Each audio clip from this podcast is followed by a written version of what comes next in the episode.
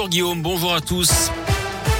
Et à la une, cette journée de manifestation des retraités à l'appel de la CGT, ils vont défiler dans une vingtaine de grandes villes de France et notamment à Lyon à partir de 14h depuis l'agence régionale de santé jusqu'à la préfecture. Ils réclament des augmentations de leurs pensions. Un tabac braqué à Lyon hier vers midi, cours Charlemagne, près de Perrache dans le deuxième arrondissement. Un homme masqué s'est emparé de la caisse en menaçant l'employé avant de prendre la fuite d'après le progrès. Le butin est estimé à 2500 euros en espèces. Une enquête a été ouverte. Les images de vidéosurveillance vont être analysées. L'employé très choqué a été examiné par un médecin.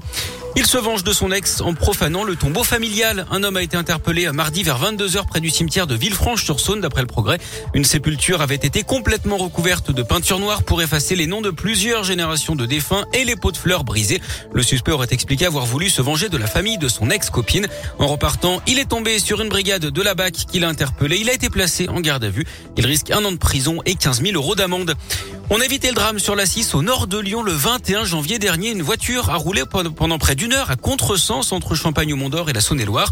Un accident d'ailleurs été évité par miracle avec un véhicule qui doublait des camions et qui avait frôlé cette voiture conduite par un homme de 70 ans.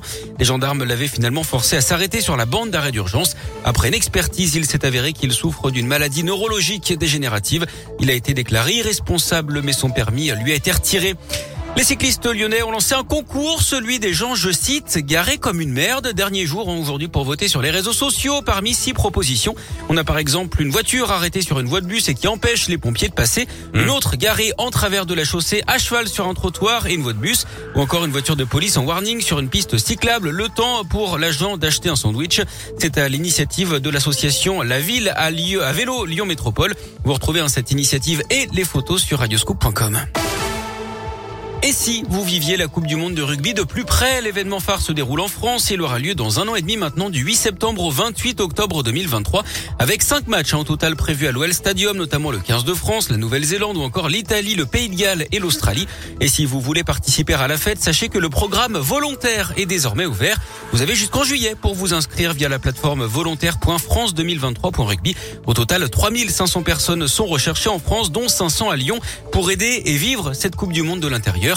Il suffit d'être majeur et présent les jours de match. Pierre Millet est directeur de site dans la région. Sur l'émission, euh, on a vraiment tous les pans de l'événement. On peut faire de l'accueil aux spectateurs, on peut faire des aménagements, de la communication, des opérations médias, des hospitalités. Euh, ils seront dans le stade principalement, mais également sur d'autres sites de compétition, puisque en tant que direction de site, on, gère euh, également les accueils dans les gares, on gère les camps de base, on gère les sites d'entraînement. Quand on est volontaire, on peut vraiment être sur une mission qui recoupe tous les pans l'organisation d'un événement sportif international. il faudra patienter jusqu'en septembre hein, pour connaître sa sélection ou non dans la liste des volontaires.